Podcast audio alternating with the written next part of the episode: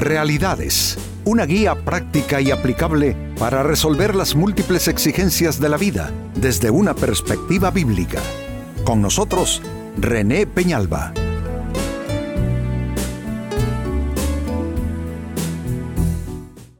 Amigos de Realidades, sean todos bienvenidos. Para esta fecha nuestro tema, capaz de tomar decisiones. Decisiones, amigos, es un imperativo en la vida humana, no es si queremos, si nos gusta, si nos parece. La vida nos impele a tener que tomar decisiones y creo que el gran tema en esto es cómo adquirir la capacidad de tomar decisiones que resulten enteramente positivas. Pues este es nuestro tema, capaz de tomar decisiones. Se lee en la carta de Santiago en el Nuevo Testamento de la Biblia, en el primer capítulo y versículo 8, lo siguiente, porque no es capaz de tomar decisiones, ni es constante en lo que hace. Se está describiendo a una persona que se mueve como quien es llevado por las olas del mar de un punto al otro, de un extremo al otro. Se trata de la persona inconstante e inconsistente, no puede eh, tener éxito en lo que emprende, en muchos casos no concluye bien lo que inicia y parte de su problemática es que no es capaz de tomar decisiones y tampoco es una persona constante en lo que hace.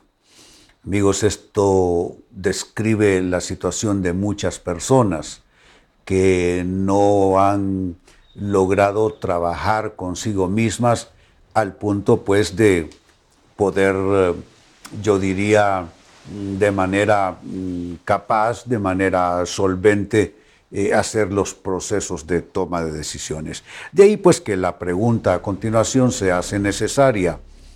¿Quién no es capaz de tomar decisiones? ¿Cómo es esta persona? ¿Cuáles suelen ser sus principales rasgos característicos. Esto valdrá la pena, amigos, como para que contrastemos con nuestra manera de ser y lleguemos a conclusiones oportunas. Así es que entramos en esto. ¿Quién no es capaz de tomar decisiones? Número uno, la persona demasiado emocional. Hemos sido constituidos, eh, todos los seres humanos, me refiero, también con un sistema, digámoslo así, de emocionalidad, de sentimientos. Es decir, el ser humano tiene capacidad de razonar, pero también capacidad de sentir en términos de emociones. Lo ideal es encontrar un balance entre la capacidad pensante y la capacidad emocional, la inteligencia intelectual y la inteligencia emocional. Cuando logramos el balance correcto y adecuado, entonces se puede decir que no solo nuestras decisiones, pero nuestras relaciones y actuaciones serán bastante balanceadas. El problema de muchas personas es que o unas se van al extremo de que todo lo quieren pasar a través de su cabeza y hay cosas que a las cuales hay que ponerles algo de corazón, pero estos son los menos en todo caso. La mayoría de la gente, el problema que tiene es que todo lo procesa a través de sus emociones. Y hay personas que son demasiado emocionales, toman decisiones en base de lo que sus emociones dictan y aconsejan y por supuesto eh, los resultados en muchos casos no son los mejores. Básicamente por esta razón, amigos, porque las emociones son volátiles. Las emociones hoy son de un modo, mañana son de otro. Usted se despierta hoy alegre, ya para el mediodía puede que usted esté triste o esté disgustado con algo o con alguien. Entonces las emociones no, no las podemos ni las debiéramos reprimir, pero tampoco hacerles tanto caso. Hay veces que uno debe decidir en razón de responsabilidad, en razón de compromiso con la vida y no tanto por lo que uno esté sintiendo emocionalmente hablando. Es decir, en muchísimas ocasiones nuestras emociones no van a ir en la misma ruta de lo que es prudente, de lo que realmente nos conviene y entonces es allí donde tendremos nosotros que mm, poner algo de distancia entre lo que nuestras emociones dicen y lo que realmente nosotros tenemos que decidir. Así es que como primera respuesta, ¿quién no es capaz de tomar decisiones? No es capaz de hacerlo la persona demasiado emocional. Segunda respuesta, ¿quién no es capaz de tomar decisiones? La persona que no sabe lo que quiere. Esto es ya completamente otra cosa, como suele decir la gente, esto es harina de otro costal. Un asunto es ser demasiado emocional y otra cosa es no saber lo que uno quiere. Es importante en todos los ámbitos de la vida, en todos los proyectos, escenarios, relaciones, uno debe estar lo más posible consciente de, lo que es lo, de qué es lo que uno quiere y busca en la vida. Saber lo que uno quiere eh, ofrece norte, es como una brújula que te dice si has perdido dirección. De ahí pues que tengamos nosotros que eh, decidir que algunos asuntos y algunos temas no serán negociables para nosotros, otros sí, pero habrán cosas que no serán negociables en razón de qué? En razón de que esos asuntos y esas cosas determinan lo que queremos y lo que buscamos en esta vida. Pero la persona que no sabe lo que quiere va, hombre, donde, donde le apetezca más. Pero la vida no se escribe y las historias no se escriben en razón de ir tras lo que a uno le apetece más, sino lo que a uno, en el buen uso del término, le conviene más. Entonces debemos saber lo que queremos en el contexto de la vida matrimonial y o familiar, debemos saber lo que queremos todo el tiempo en la vida laboral, la vida profesional, en los emprendimientos de vida.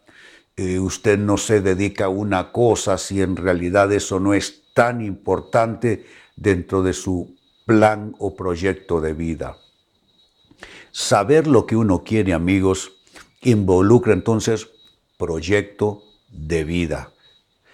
Y quien no tiene proyecto de vida es porque no sabe lo que quiere.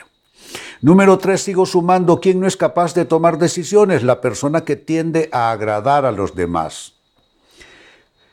Todo el tiempo, amigos, vamos a estar en esta disyuntiva, hacer lo que otros quieren o hacer lo que nosotros nos proponemos. La gente pone presión sobre nosotros y nos inducen a hacer lo que pues hombre, a la gente más le interesa o les convenga de nosotros.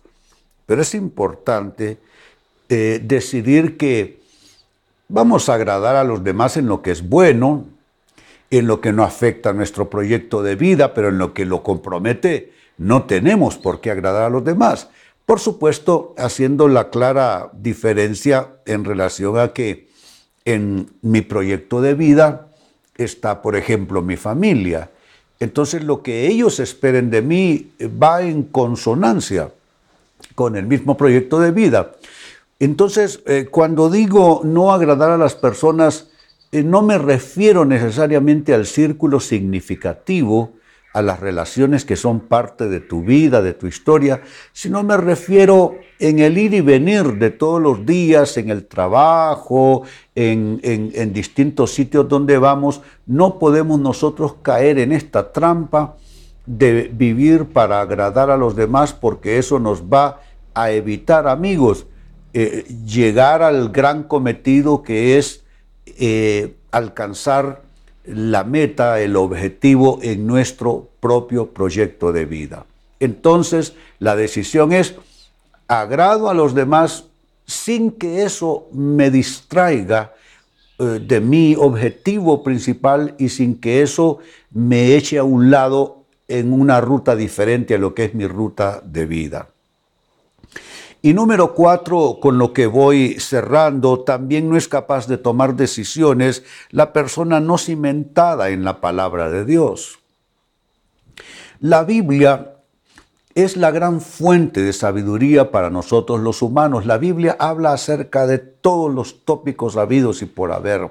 La Biblia se refiere al dinero, a la administración, la Biblia se refiere a hacer planes, la Biblia se refiere a cómo administrar la familia, la Biblia te habla de cómo manejar el tiempo, cómo manejar tus cosas, tu, cuerpo, etcétera, etcétera. Entonces, tomar en consideración la Biblia es prácticamente abrir el manual del fabricante. Cuando tú abres el manual del fabricante de Dios para con respecto a la vida humana, entonces tú, eh, en lugar de estar buscando y, perdido en distintas otras fuentes, tú te vas a la fuente original que te indica con toda claridad cómo tú funcionas eh, y cómo tú puedes tener una vida realmente provechosa. Así es que habrá que cimentar nuestra vida, nuestras decisiones en la palabra de Dios. Pues bien, les hablaba al inicio acerca del el texto Santiago capítulo 1 y verso 8. Leyendo el texto dice, porque no es capaz de tomar decisiones ni es constante en lo que hace. La inconstancia en actitud, en vida personal, te lleva también a una inconstancia en la dinámica de tomar decisiones. Aquí se describe una persona no capaz de tomar decisiones. Con esta escritura, entonces nos planteamos la siguiente interrogante, ¿y quién es esa persona? ¿O cómo es esa persona no capaz de tomar decisiones y la describimos de cuatro formas diferentes. Uno, es una persona demasiado emocional. Dos, es una persona que no sabe lo que quiere. Tres, es una persona que tiende más a agradar a quienes le rodean. Y cuatro, finalmente es una persona no bien cimentada en la palabra de Dios, amigo, amiga que esto no te describa por tu propio bien. Amigos, con esto cierro el tema, de igual manera me despido y les recuerdo que nuestro enfoque de hoy ha sido titulado Capaz de tomar decisiones. Hemos presentado Realidades con René Peñalba. Puede escuchar y descargar este u otro programa en rene-penalba.com.